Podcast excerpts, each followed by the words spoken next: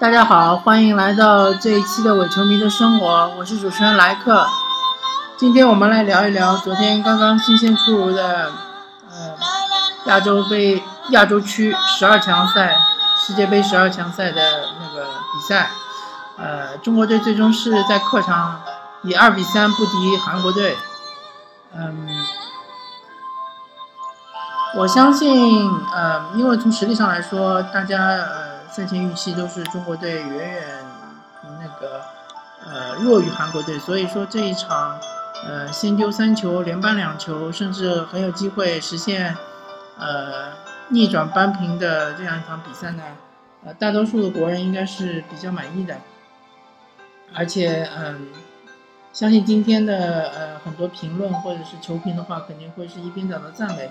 嗯，所以我这边的话就嗯，先总体的评价一下吧，我也不希望过多的赞誉，嗯，相对来说比较客观的评价一下我们的这次表现吧。首先从教练上来说，呃，我理解啊，本人的理解啊，可能并不一定是教练的真实意图，呃，我理解教练的意图应该是。呃，用五后卫来守一守，呃，我们踢的那个呃阵容应该是五三二，但是在我们防守的时候应该踢的是五四幺，就是说，呃，中线上孙可和吴磊，呃，这两名球员中，孙可是呃后推的比较深的，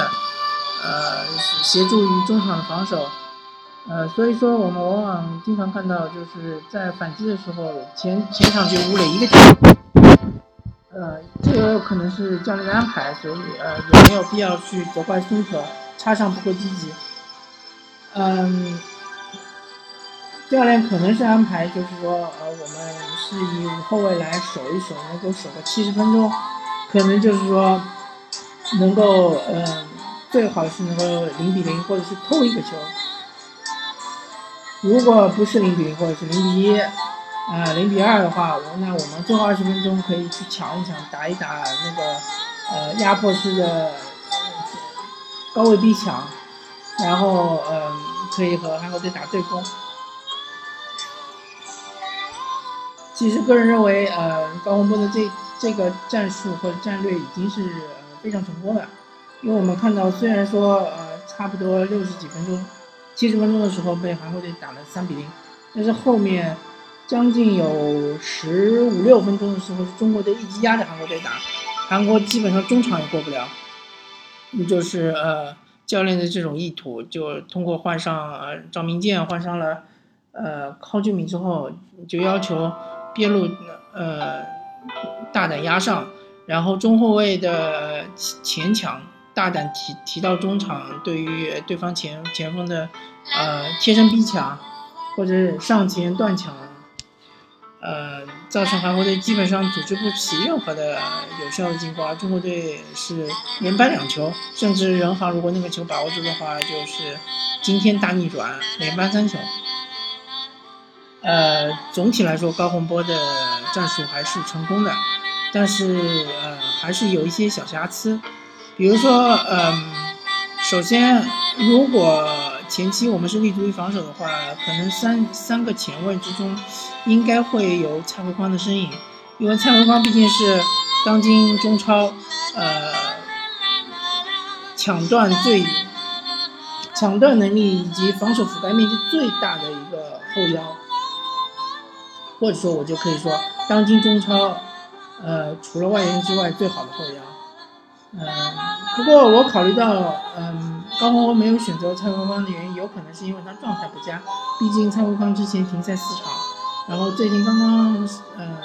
重新上场之后呢，可能状态调整的不是特别的好，所以这个也可以理解。呃，那么我们就来说一说后防线。呃，其实中场的话也没什么好说的，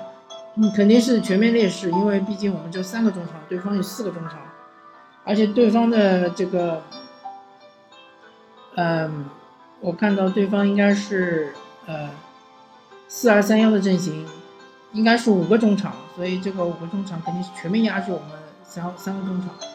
啊，然后我们说后防线，后防线其实简单来说就是恒大的后防线加一个任航。呃，我们说先说来，首先来说一下任航吧。任航的话，嗯，其实相对来说是呃发挥比较失败的，呃，也许我个人猜测，可能经过这这一段时间的集训，高洪波发现人行的状态还是在这个后卫左后卫的位置上还是相对来说比较好的，所以还是选择了人行。那么人行的话，嗯，比如说他的第二个球和第三个球的失误，完全是因为人行盯，完全是看球不看人，嗯，这个有可能确实是因为呃太久没有上场，导致这个精力不集中，或者说是体能下降。毕竟呃右路的李兴龙的这个冲击也是非常强劲，嗯，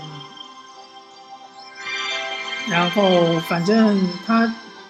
这一场比赛的发挥其实是呃相对来说比较差的，嗯，我们再来说一说，呃，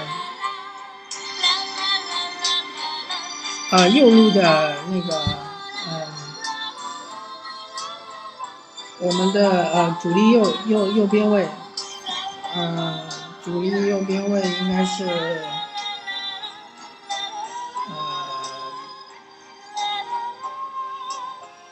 这个主力的右边球，右边后卫应该是张琳凡。张琳凡的话，其实相对来说，呃，发挥的还可以。主要的问题就是在于他太早的拿到了一张黄牌，当然这张黄牌也是他自己的问题，因为对对手从后面呃从边路呃套被套套上，他没有看到，然后等等他回追的时候，可能已经来不及跟不上了。跟不上之后，他只能伸手拉了一把。呃，万幸的是他没有在禁区内犯规，不幸的是就是因为这个任意球，然后中国队失球了。所以其实结果是一样的。如果他在禁区内犯规，被对方打罚点球，可能也就是零比一落后。呃，所以说，嗯，他的在呃前相对来说在上半场的发挥基本上。除了这个黄牌之外，还是可以的。下半场的话，可能很多人指责他说那个孙兴敏突破或者是呃想要传球的时候应该上去干扰。但是我个人觉得张琳凡的这个选择还是对的，因为孙兴敏他在这个英超的话，他的突破能力是非常强的，而且他过人能力也很强。像张琳凡这种水平，我不是说呃故意低估我们。国脚的水平，但是张琳凡这种边后卫的水平，如果是敢于上抢、敢于紧逼的话，很容易就会被过掉。过掉了之后，那你这个后防线可能会被孙兴民连续过人，因为他在边路突破能力真的是非常强的。所以张琳凡这种呃边防边退的这种呃策略是对的、正确的。问题就是说，需要我们中路的球员保护这个传球。第一弱点、第二弱点都要保护，因为我记得，嗯，以前我看那个西甲的时候，嗯，巴萨因为他的边路也非常强，阿尔维斯，呃，所以很多球队和他踢的时候就放弃边路，让他下让他下底，让他传中，只要我们保证中路中路传过来的球能够全部全部顶出去就行了。所以，嗯。其实我们对于张琳芃的要求太高了，呃，他他不是阿尔维斯，他如果是阿尔维斯的话，那其实我们可以要求他上墙，我们也可以要求他在这个边路和孙兴敏对攻，把对方压回去，嗯，但可惜他不是，所以嗯，个人理解的话，其实主要问题还是出在任航，而张琳芃的话问题不是特别大，但是我们要说整条后防线来说的话。相对来说，还是冯潇霆发挥的比较好一点，呃，其他的球员，嗯，都，呃，有有各自的问题。其实，呃，除了任航之外，呃，那个，呃，郑智也有不可推卸的责任，因为郑智的话，他第一个球绝对是因为他的失误造成的，啊，可能很多人说这个乌龙球也是没有办法，但是我觉得，呃，郑智至少从技术。技术上来说，他肯定是个失误，因为他处于这个离球门这么近的位置，他就不应该伸这么一脚，因为他伸这一脚的话，不可能起到解围的作用的，没有可能你一脚出去把球解围掉的。所以你这种球就应该谨慎一点，就应该看到就是说他这个球罚进来了之后，你就应该呃往回退是对的，但是你你就应该保持这个身体或者是呃脚或者是身体的任何部位都尽量不要碰到球，因为我们看这个慢动作，这个球如果政治不碰的话，后面其实并没有韩国队员包抄到位。当然，这个角球整体呃，这个任意球整体防守是失败的，但是政治这个动作其实也是，呃，从动作的这个技术角度来说，还是呃有些不应该，并且个人觉得政治这场比赛的状态并不是很好。嗯，怎么说呢？呃，政治像政治这样的三十五岁的老将。嗯，其实已经不太适合在嗯国家队踢主力或者踢满九十分钟了。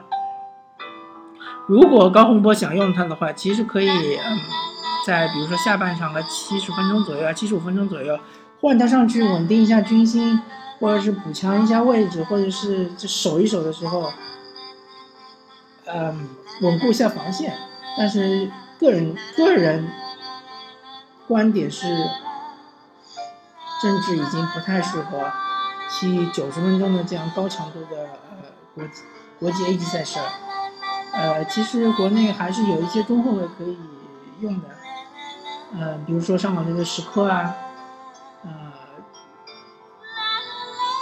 但是呃怎么说呢？高洪波可能还是呃相对来说比较保守。当然，我们也不能够责怪教练，因为毕竟队员的状态的好坏只有教练知道，所以说也有可能是。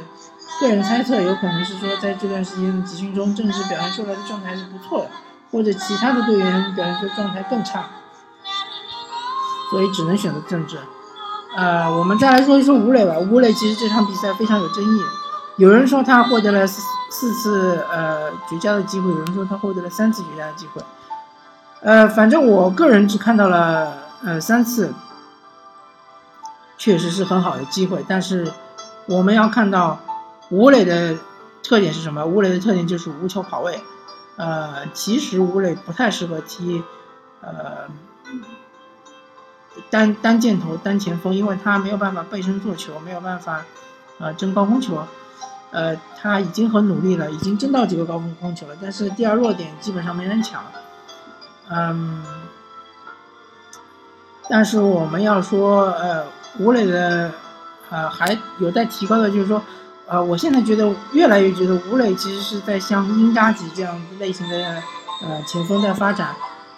嗯，菲利普英扎吉就是那种，嗯，如果他不进球，你觉得他这个球员在场上的存在感真是弱的可以，呃，完全感觉他不存在。但是突然之间他一个反应位就进球了，他的这个把握机会能力超强，所以吴磊要提高的就是这个把握机会的能力。他确实在把握机会能力方面是呃有所欠缺，呃有有所欠缺的，啊，但是我们也要看到，正是因为他这种呃超强的无球保动能力，而且是呃超强的这种敏锐的嗅觉，他才能够跑到那个呃越位与不越位之间的那种呃临界点，才能够获得这样的呃，我们就说呃。第一个球吧，第一个球就是那个边路，呃，我忘记是谁的一个过顶传球，然后吴磊是一个准单刀，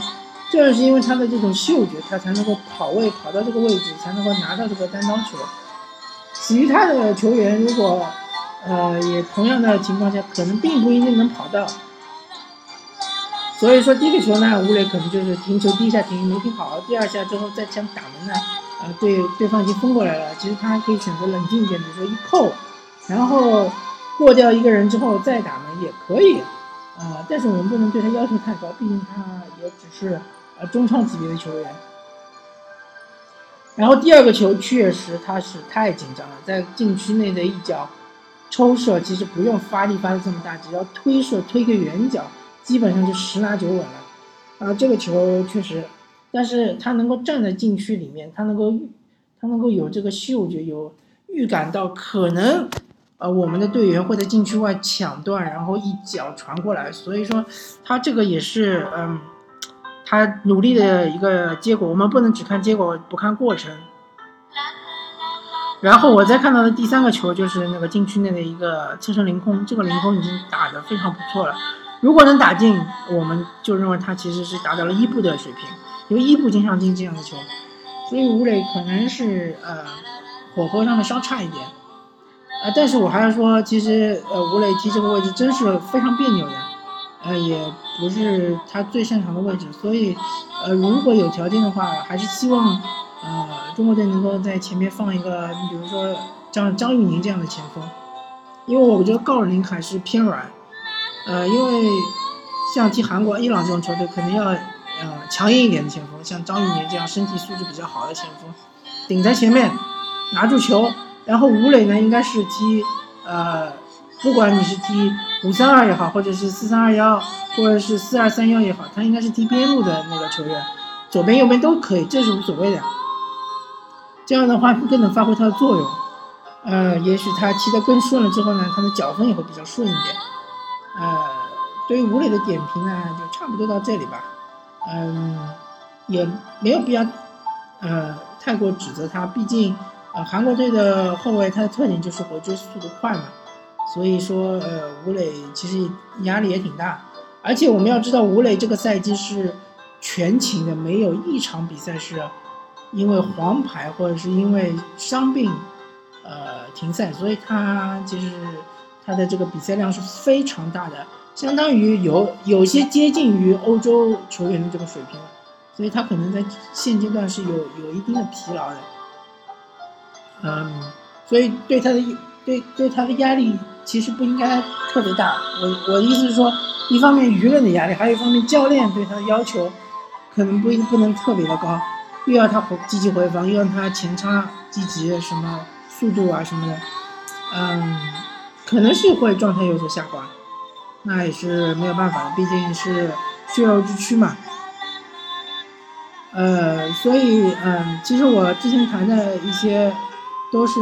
国家队现在目前我们看到的一些问题，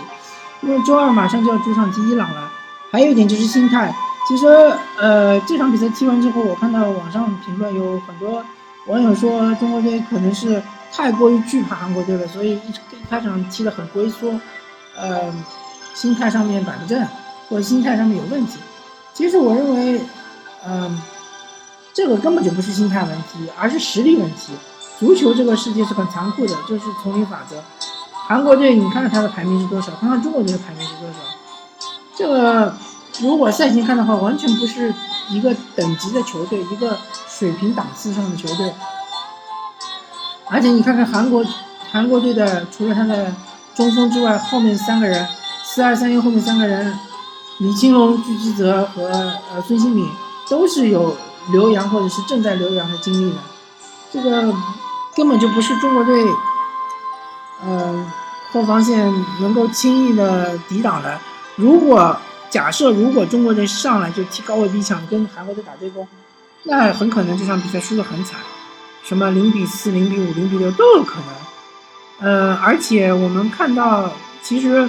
在中国和韩国打对攻之前，其实下半场中国队已经渐渐的压出来打，压出来打的有一段时间，比如说大概是四十五分钟到五十五分钟这段时间，十分钟，中国队是中场是可以和韩国队抗衡的，但是突然之间一断电，就被对方连进两球，所以说，我请那些不理智的球迷看一看。这就是中国和韩国打对攻的这个结果，在韩国队体能还是呃比较充足的情况下，这个是很容易被对方抓住漏洞进球的。孙兴敏基本上是边路连过两人，两个人都拉不住他。呃，但是我们还是要清醒的看到，虽然说这场比赛中国队是虽败犹荣啊，啊，我们还是要清醒的看到，我个人个人感觉韩国队确实不是在他最佳的状态。因为感觉在中国队连连入两球那段时间，韩国队有些踢不动了，前场的人拿不住球，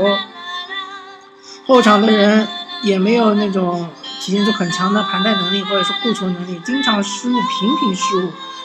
这个我现在还不敢确定，